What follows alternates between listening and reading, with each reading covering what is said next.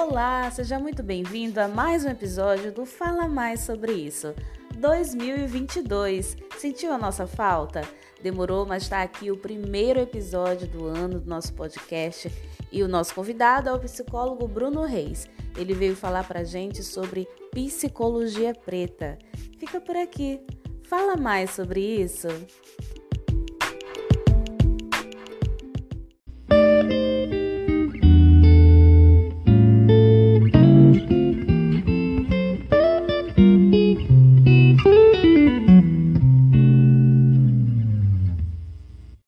Bruno. Seja muito bem-vinda. Fala mais sobre isso. Muito obrigada por ter aceitado o convite. Olá, Daiana. Prazer é meu. Estou muito contente de estar aqui. Ainda bem que a gente conseguiu marcar depois de um tempo. Depois de um tempo, deu certo. Eu vou ler aqui o, a tua apresentação, tá bom? Uhum. Bruno Reis é nascido na Vila Nova Cachoeirinha, região periférica da Zona Norte de São Paulo. Graduou-se em Psicologia pela Mackenzie e trabalhou por 10 anos no Sistema Único de Saúde, o SUS, atendendo populações residentes em áreas de vulnerabilidade social. Atualmente é professor na pós-graduação do Hospital Albert Einstein e em duas escolas mais renomadas em terapia cognitiva comportamental do Brasil. É psicólogo clínico com clientes no Brasil, Estados Unidos, Suécia, Austrália, sócio-diretor do Coworking Espaço Diálogo São Paulo e também realiza palestras e treinamentos para instituições como Universidade de São Paulo, USP, SESC e Forças Armadas Brasileiras Marinha. Bruno, eu só te conheço do Instagram. Eu gosto muito de acompanhar o teu conteúdo porque você compartilha a tua vida pessoal e profissional de forma muito autêntica. Eu acho isso muito libertador quando nós psicólogos podemos ter modelos como você, né? Você não se esconde atrás da sua profissão. Você está lá cantando, tocando violão, mostra suas viagens, suas trocas. Então, eu admiro muito, muito o teu trabalho. Estou muito feliz de você estar tá aqui. Uhum. Ah, que legal. É legal você dizer isso, assim, né? De às vezes parece até uma, uma bagunça, né, o meu Instagram. Nada. que eu posto uma coisa, eu posto uma coisa de um curso, daqui a pouco eu posto tocando um pagode, daqui a pouco eu posto Não é assim a vida. a vida é assim. Então, fico muito feliz, assim, de você ter essa a interpretação de que isso aí é autenticidade, né? A vida sim, real mesmo. Sim, acho muito genuíno. Uhum. É, e por falar em autenticidade, eu queria que você se apresentasse, é, Bruno por Bruno. Muito bom.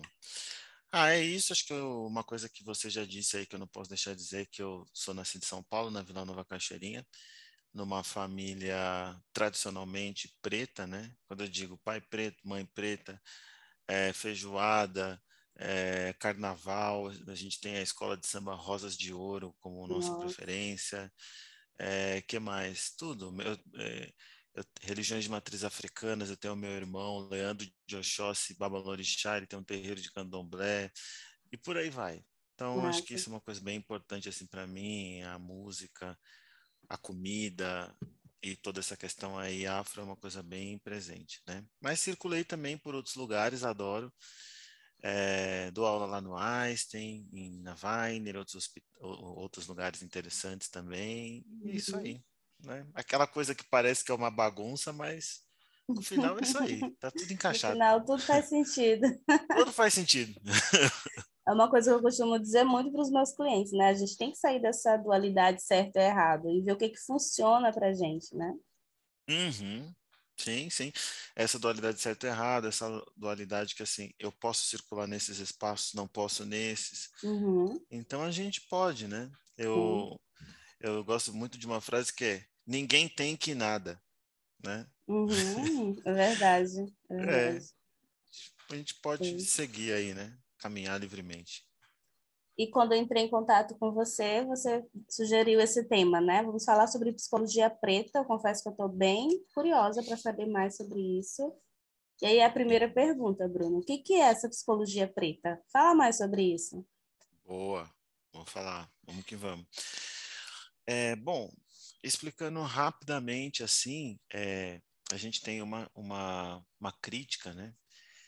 Que é a crítica que a psicologia é eurocentrada uma crítica fácil de você sustentar, porque qualquer psicólogo, psicóloga que pega o seu currículo, vai ver o que no currículo? Skinner, Maslow, uhum. Freud, Lacan, e a gente pensa que são todos homens brancos da Europa ou dos Estados Unidos. Então, é, eu brinco falando que a psicologia que a gente estuda são diferentes versões da mesma história. Uma história Sim. da Europa e um pouco mais recentemente uma história dos Estados Unidos. E é isso, qual é o problema? O problema é que é, autores como Acabar, Nubble é, e tantos outros ficaram de fora disso. Eles ficaram de fora junto com os temas importantes para a população preta e para outros grupos minoritários. E, daí, e é por isso né, que essa consciência de que essa psicologia eurocentrada e tudo mais deixou de fora temas importantes, é que surgiu a psicologia preta. Quando a gente fala de psicologia preta, né, oficialmente a psicologia preta nasce nos Estados Unidos na década de 60, né, depois da, morte, da morte lá do, do Martin Luther King, alguns psicólogos eles é, se organizam e aí eles começam a fazer o estudo da psicologia preta, que é vamos estudar como é, a população preta vive, ou como eles sentem, quais são suas questões, para a gente poder trazer para o universo da psicologia é, uma coisa mais real para essa, essa psicologia preta, né? E beleza, e aí a psicologia preta, ela tem é, diferentes possibilidades, vamos dizer assim, né? Uma das possibilidades da psicologia preta é você pegar teorias que você que as pessoas já usam, como psicanálise, terapia cognitivo comportamental no meu caso e outras, e você é, estudar a psicologia preta e fazer uma análise crítica. Você fazer um diálogo entre a psicologia preta e a TCC, a psicologia preta, a psicanálise tudo mais. Isso é uma possibilidade.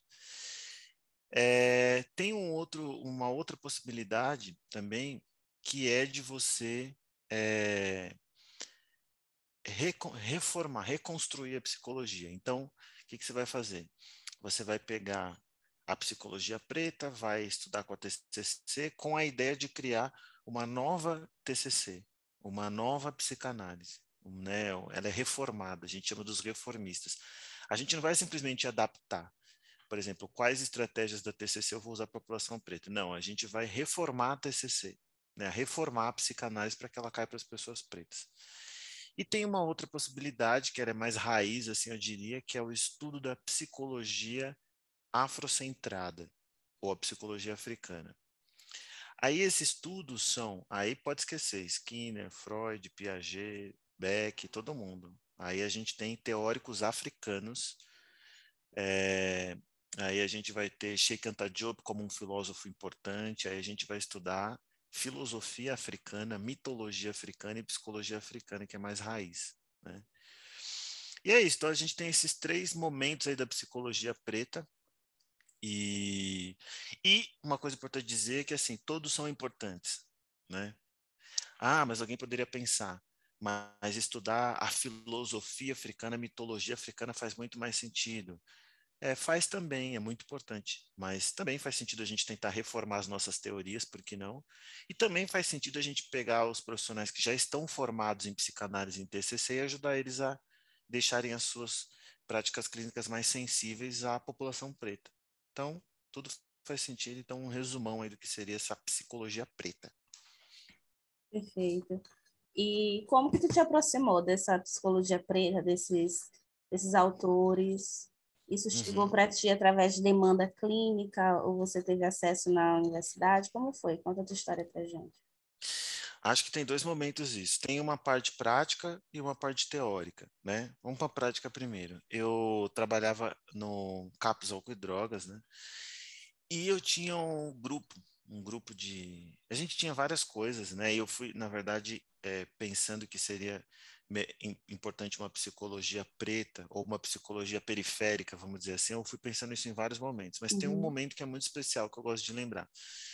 Que eu trabalhava no CAPS Oak Drogas é, Campo Limpo e eu tinha um grupo de prevenção de recaída com usuários de álcool, crack e outras drogas. Então, basicamente era, eu tinha que falar para o pessoal como eles iam fazer para não ter uma recaída de crack e outras drogas numa sexta-feira à noite, sendo que eles iam sair dali e eles iam voltar uhum. para suas comunidades né?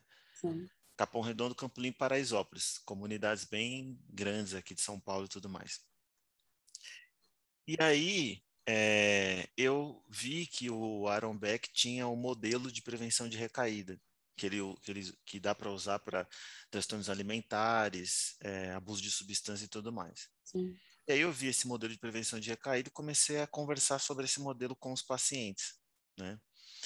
E, e aí foi muito legal. Porque o que que acontece? Eu entendi, eu não sei a sua abordagem. Análise do comportamento. Ah, é isso aí. Mas o que que eu entendi? Eu entendi que assim, ó, o que a TCC me trazia de organizado, eu conseguia fazer uma coisa que eu sentia muito falta na comunidade, que é o famoso papo reto. Uhum. Entendeu? Sim, sim. Papo reto, entendeu? Não tem conversa fiada. É sexta-feira à noite, o cara tá com vontade de usar pedra, você tem que trocar uma ideia que vai ajudar ele a não usar. Tem isso.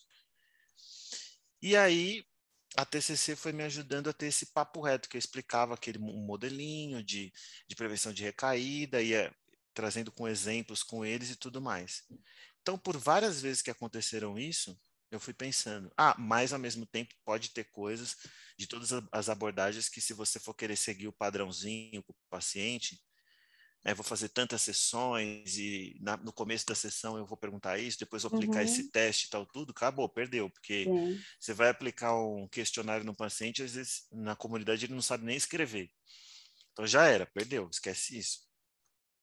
Então eu fui entendendo que tinham coisas que funcionavam muito bem, tinham coisas que assim, esquece, não vai rolar esse negócio aqui. E aí eu fui entendendo na prática que a gente tinha que adaptar, que não dava mais para eu tipo ler um negócio no livro Uhum. e chegar para fazer com a comunidade, não dava, né? Então esse é um ponto. Esse acho que é o ponto que eu considero o principal, assim, que é, ou seja, como eu entrei em contato com essa psicologia preta, vamos dizer assim, atendendo as pessoas pretas e periféricas. É isso. Primeira Sim. coisa. Porque eu acho que o começo, o começo é assim, escuta o pessoal e eles vão te aj- ajudar a escolher as melhores técnicas e as melhores ferramentas. Nem É precisa ficar verdade, brigando. é verdade.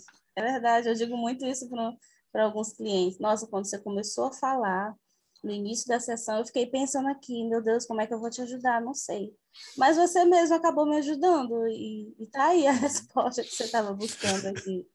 É muito legal. É, é isso da gente ficar sensível ao que está ali na nossa frente, né? Lógico que todo esse embasamento teórico ele nos ajuda a ter repertório, mas na hora de ser criativo e recombinar ali, é o que você recebe no momento. O que, que você faz com isso? Né? Você pode ignorar ou pode dizer isso aqui é, é muito importante e é para isso que eu vou olhar, né? Uhum, perfeito, perfeito. Então a gente não, não conheceu essa necessidade da psicologia preta de jeitos tão diferentes. A gente conheceu igual, assim, tipo, você Sim. tem que escutar, entendeu? É isso. E não adianta você querer fazer o que está no livro só porque às vezes não funciona. Para de, de, de, de, de ficar tentando, forçando. né? A coisa vai rolando. É verdade, é verdade. Então, isso é muito legal. Aí, quando eu me formei em TCC, eu fiz uma, uma monografia que fazia uma pesquisa, eu fiz uma pesquisa mesmo de teóricos da TCC que falavam sobre questões raciais. Uhum. E beleza, isso foi um primeiro contato mais acadêmico, assim, tudo. Fiz a minha monografia, que é Contribuições da Terapia Cognitivo-Comportamental para o Manejo Clínico é, das Repercussões do Racismo. Um nome Sim. enorme, né? Sim. Mas aí eu fiz a monografia e tudo, e foi quando eu... A maior parte dos autores em inglês, assim, tal, foi quando eu entrei em contato com uma galera da TCC que escrevia sobre isso, né? Pamela Reis e muitos, muitas outras. Beleza, então esse foi meu contato teórico. E aí depois eu conheci a professora Simone. Eu estava procurando sobre psicologia africana afrocentrada, eu encontrei um livro, né, que é Introdução à Psicologia Africana da Simone. Procurei a Simone nas redes sociais, tudo, encontrei a escola dela, Psicologia Africanidades.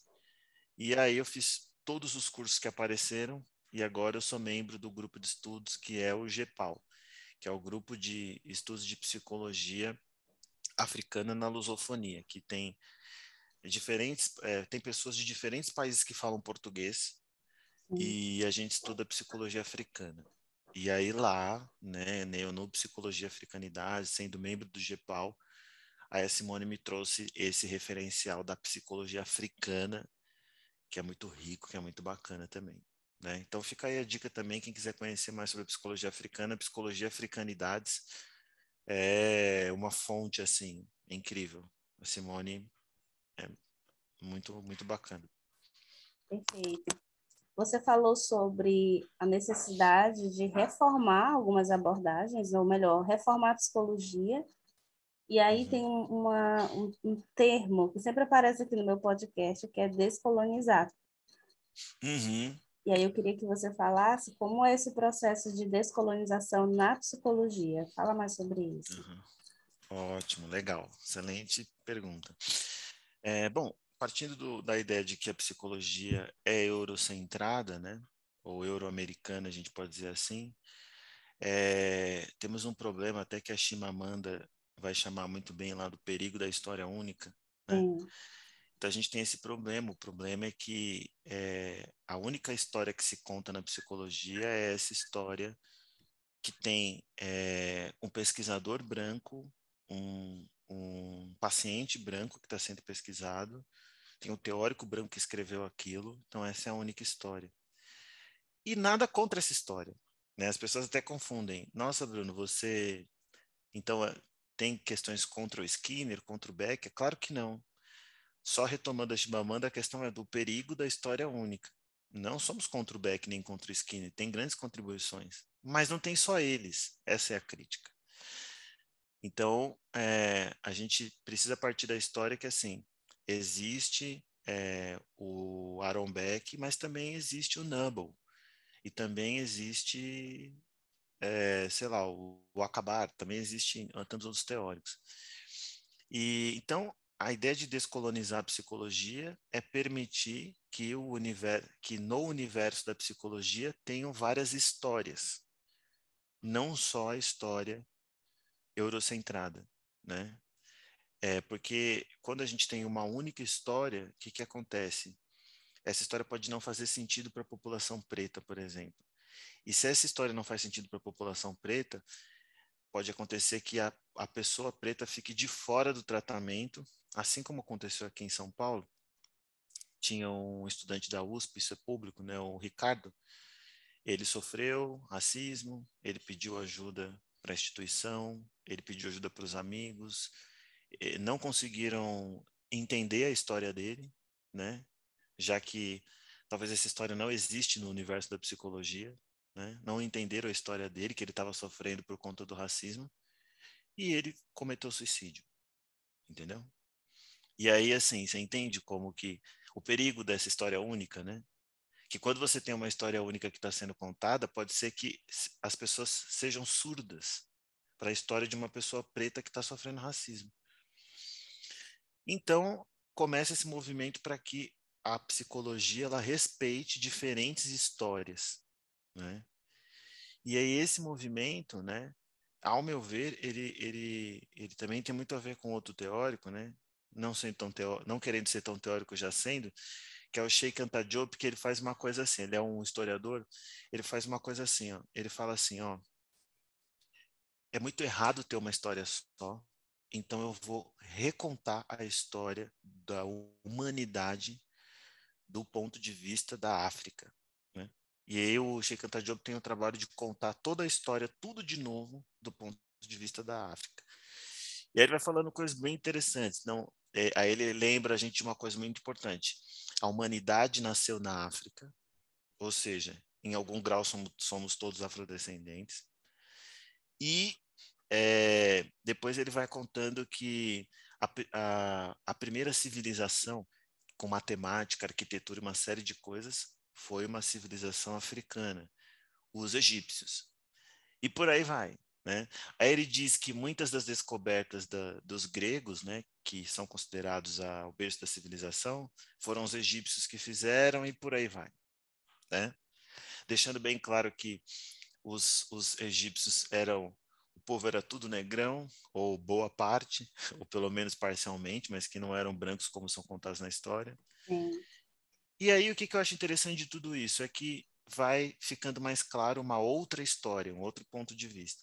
Então, resumindo, eu acho que a descolonização da psicologia tem muito a ver com a gente contar outras histórias, a gente colocar outros autores em cena, a gente apresentar outros pontos de vistas e a, e a gente não acreditar que a única, assim, que se a gente fizer o que o Skinner ou o Aaron Beck falou, vai dar certo para todo mundo.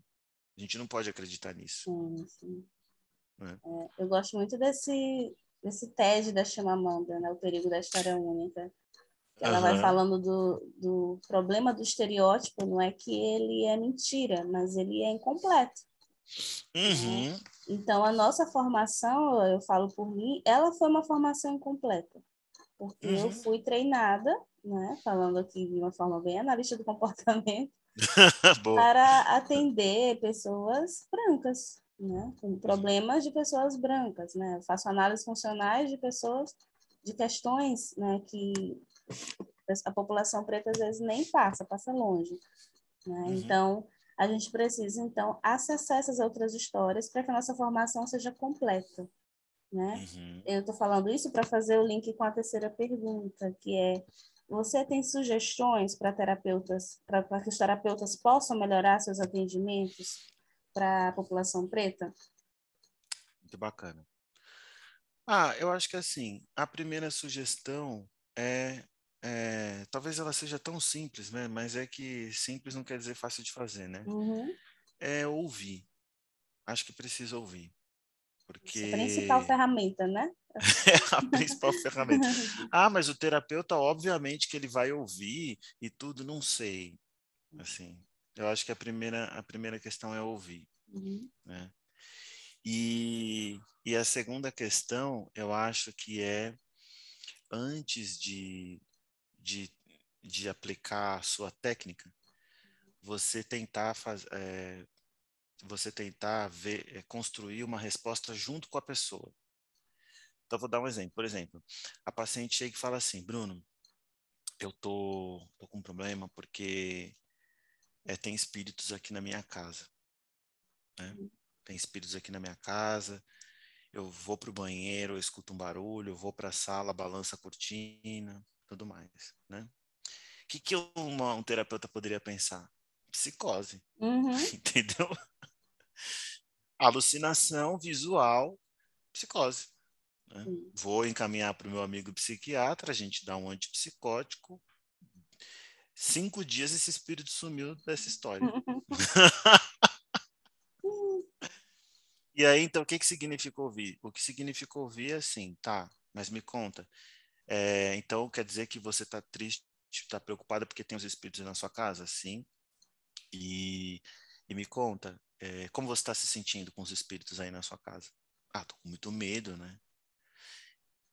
E aí você fala, então você está me pedindo ajuda para lidar com o medo dos espíritos que estão aí na sua casa, é isso? Sim, sim. Né? E, e aí a gente pensa, né? Mas aí qual, que, qual ferramenta que a gente vai usar da análise de comportamento da TCC para fazer essa, esse, essa questão com os espíritos? Difícil, velho. é, difícil. Por isso que eu acho que é tentar construir uma, uma resposta junto com a pessoa, né? Uhum. Que seria assim, ó, Tá, mas isso já aconteceu com alguém da sua família? Aí, paciente, olha, sim, já aconteceu, aconteceu com a minha irmã. Tá. E o que, que a sua irmã fez? Minha irmã falou com o Zé, que é o pai de santo do terreiro do lado da casa dela. Opa! Tô lembrando aqui que já aconteceu isso comigo. Não é? O cliente, Dayana, tu é uma bruxa. Tu tá falando a mesma coisa que o meu guia me disse. Eu, ó, teu guia deve estar tá aqui falando no ouvido. exatamente. Exatamente, exatamente. E, e, claro, assim, não é sobre esse guia estar tá aqui do meu lado ou não falando, gente. Isso é uma brincadeira. E na hora o cliente também entendeu, a gente começou a rir é, é pegar isso que o, que o cliente traz, que é muito importante, faz parte ali da história dele, e mostrar que isso tem função, né? E ele conseguir entender melhor o que ele está sentindo e conseguir ter estratégias para lidar melhor com aquilo, né? E aí a paciente, aí, aí você descobre que então tem, né, tem algum recurso aí da comunidade, alguém que ela, ela já eh, tem alguém que pode ajudar ela, seja guia, seja o pai de santo, seja o padre, seja o pastor. Uhum. E aí você entende então que isso é um recurso dela, que isso é um recurso válido para ela. E aí assim a gente enquanto terapeuta pode dizer, bom, então se se resolveu com a sua irmã, é um recurso da sua comunidade, talvez resolva com você. Então acho que faz sentido você falar com a sua irmã, pegar o telefone lá do do pai de santo e conversar com ele sobre isso, né? E e aí isso pode ajudar, e aí pode continuar manejando na sessão isso. Então, eu acho que esse é um exemplo bom, porque vai mostrando que, assim, é, isso foi antiético, já que a psicologia é laica? Não, porque a gente, quanto psicólogo, continuou num lugar que a gente está sendo laico, a gente está respeitando as, as, as, as religiões. A gente fez uma, uma mistura aí de questões técnicas, questões religiosas. Não, a gente só está utilizando os recursos do próprio paciente, do seu próprio contexto. Uhum. Então é, é, o que você falou, né? Você chega, às vezes não dá para você, você não sabe o que fazer, mas você vai ouvindo o paciente e você vai ele vai ajudando você a construir uma solução. Uhum. Então eu penso que tem esses dois pontos que eu acho que são muito importantes para os terapeutas, que é eles ouvirem e eles construírem uma solução juntos com o paciente sem pressa de ficar utilizando recursos teóricos, né? sem pressa. Uhum. E um outro ponto, assim, um terceiro que eu acharia muito interessante é se familiarizar com a cultura. É, na medida do possível. Então, aí vale, né? Se você, por exemplo, eu, uma pessoa preta, eu tenho pacientes é, que, que é, seus familiares nasceram na China, ou nasceram nos Estados Unidos, ou nasceram na Espanha. E se isso for uma coisa muito importante para o paciente, vale a pena eu é, investir um tempo da sessão perguntando sobre a cultura Sim. dos pacientes. Legal, ouvir, né? Mas tudo isso tem a ver com ouvir no final das contas, né? Sim. Tem a ver com respeitar, sabe? Não, não, não vem achando que você é o cara que vai falar e vai ter a técnica e vai resolver. É junto, entendeu? Então, acho que esse é um ponto, são um caminho aí, dicas para os terapeutas. Sim, sim. Ouvir, acho que é a nossa principal ferramenta de trabalho, né? Eu costumo dizer que nós somos profissionais da escuta. Aham. Uhum. Então, a gente tem que aprender. Aprender a ouvir é uma habilidade difícil. Uhum. Né? Então, Bruno, eram essas as perguntas. Eu estou muito feliz com a nossa conversa. Uhum. Aconteceu uhum. aqui um, Uhum. Uma falha aqui da, tele, da comunicação, meu computador desligou, mas deu tudo certo no final. É, obrigada pelo teu tempo, eu sei que tua agenda é uma correria, então fico muito grata de verdade por você ter reservado um espaço na sua agenda para a gente ter essa conversa e com certeza é muito enriquecedora. Muito obrigada de verdade. Eu que agradeço, Daiane, fiquei contente que a gente conseguiu marcar, né? Você aí Sim. muito muito guerreira, muito paciente comigo, obrigado. e é isso, assim, acho que é bem importante a gente estar tá junto, a gente ter essas trocas. Legal de conhecer pessoalmente também. Sim, Psi, analista do comportamento, preta, fazendo um trabalho aí é, num outro canto do Brasil, né? Sim. E é isso. Fico, fico muito contente que a gente se continue se encontrando aí Sim. na internet. Isso. Ou presencial, quem sabe? Quem sabe? Vem por aqui, eu vou por aí, vai dar certo. Exatamente. Beijão. Tchau. Beijo. Tchau, tchau.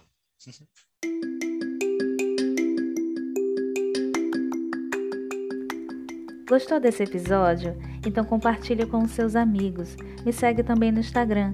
Eu sou arroba Gomes Santos. Até o próximo. Fala mais sobre isso.